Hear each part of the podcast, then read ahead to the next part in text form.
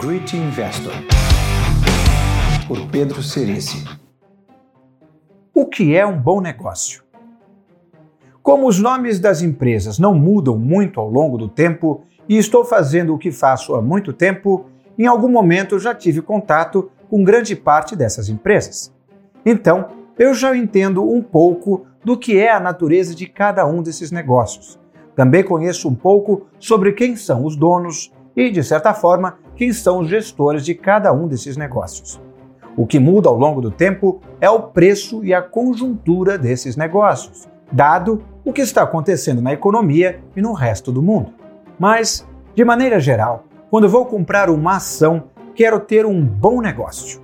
Um bom negócio é aquele que ganha mais dinheiro nas épocas boas e um pouco menos quando as coisas estão ruins, mas sempre ganha dinheiro tem que ser um negócio que tenha perspectiva de existir no longo prazo.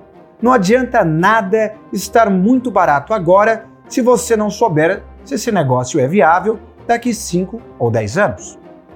Por isso, tem que ser, de certa maneira, um negócio simples e fácil de entender.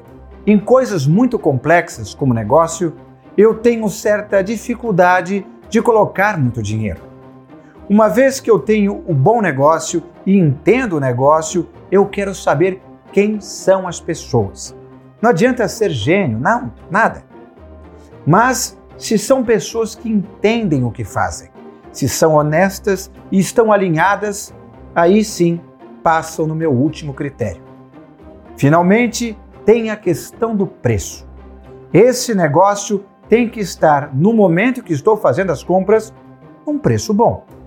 Monto uma posição inicial e, à medida que vão se confirmando as perspectivas daquilo que eu estou fazendo, aumento essa posição até o tamanho que acho que quero ter no portfólio. As posições maiores são as posições que têm mais liquidez. Quanto às posições menores, elas são pequenas porque não tenho muita convicção ou porque a liquidez é baixa.